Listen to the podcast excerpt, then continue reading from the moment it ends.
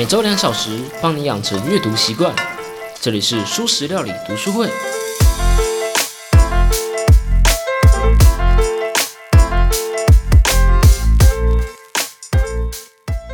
Hello，Hello，大家好，我是主角小 P。当我们提到民粹主义时，你会想到什么？嗯，川普在二零一六年的胜选，还是二零二零年俗称韩流的韩国瑜选举手法？好像在韩国约翰川普二零二零年选输之后，民粹主义这个词就跟着他们一起下台鞠躬了。但是，真的吗？在川普下台后，美国看似是回到了所谓精英主义的怀抱中，但是社会极化的问题依然存在，导致民粹反扑的问题并没有被解决掉。或者像我们台湾，二零二零年的韩流被某些人，尤其是我们年轻人，形容成民粹。但是，让我们说句老实话，民进党当时不也是在运用所谓的“芒果亡国感”、“芒果感”，让社会分成两派去对立吗？这样我们该说是民粹吗？还是说这是我们在对抗民粹的时候，让自己也成为另一个面向的民粹了呢？这里我补充一点了，以免有人听到之后被挑起的情绪。川普上台后的青台是有目共睹的，这点我觉得超赞。如果可以，我希望美国和台湾可以继续亲近。对于台海政治这一块，我是支持川普的啦。但然后以台湾来说呢，光看两两党两党的政见和政治倾向，考虑到目前中国政府的作为，越是不依赖中国的政策，然后说就越希望它成真。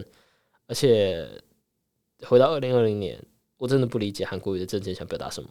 所以我支持哪一边是不言而喻的，但不论我们支持与否，都不代表我们该提倡以民粹的力量来选举。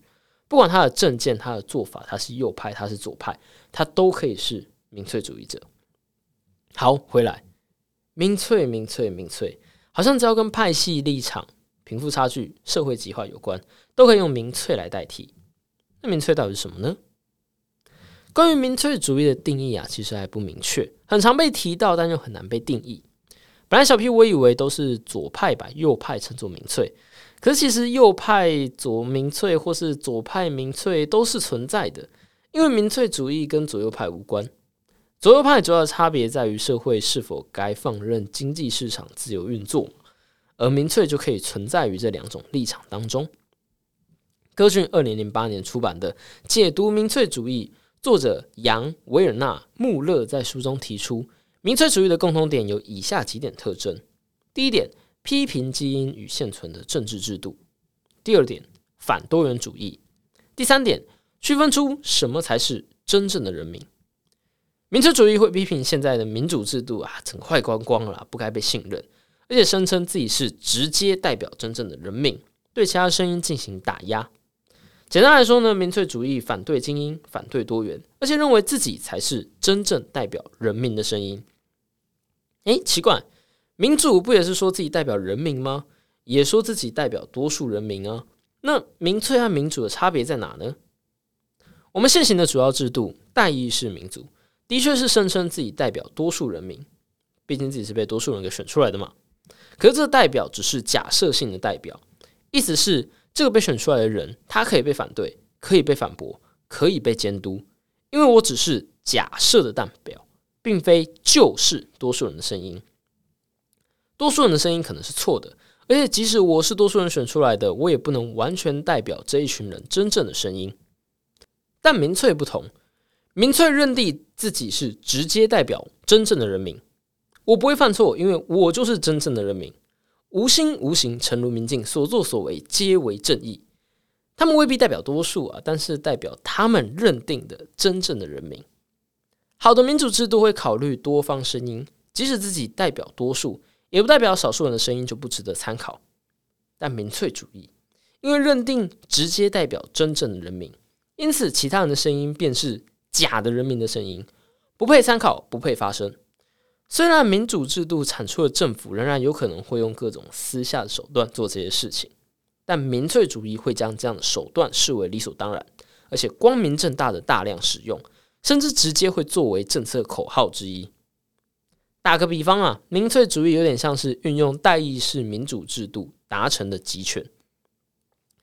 根据这样的定义哦，其实台湾的韩流啊和蔡英文政府其实都不算是真正意义的民粹主义，毕竟双方都没有公开挑起仇恨，没有招牌的反基因、仇富、反多元，但是他们的做法仍然实质的造成了极化，而这一点就是问题所在。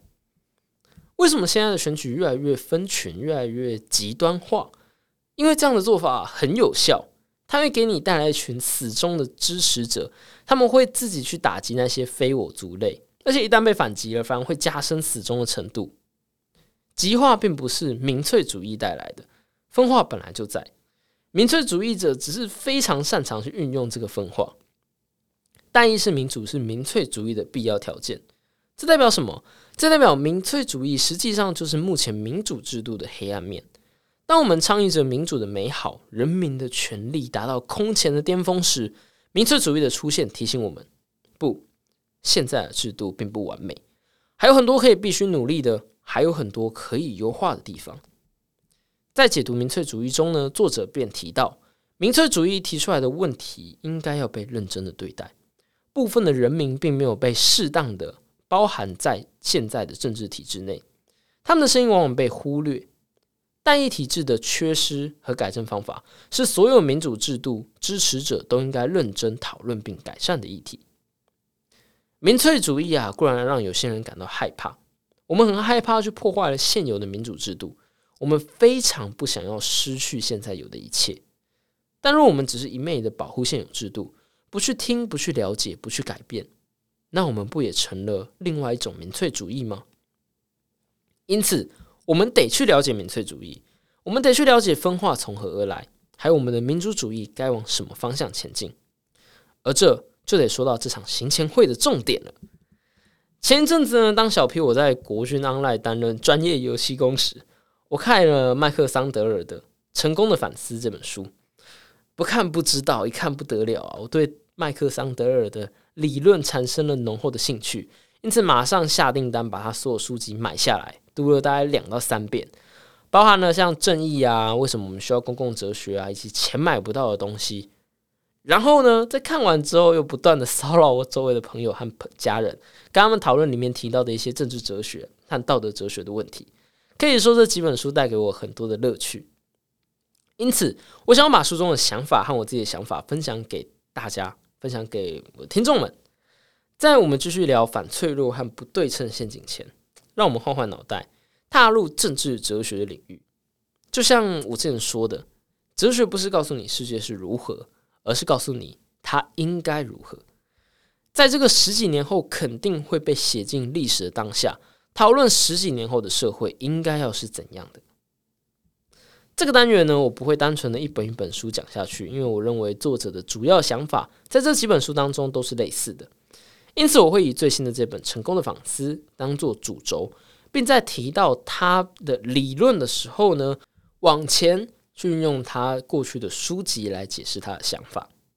像这样对于理想世界啊，对于价值观啊，对于政治的讨论，我认为没有绝对意义的对错啊，我也不认为桑德尔说的就是正确。但是，我认为他给了我们一个很好的谢子，开启我们对理想世界的讨论。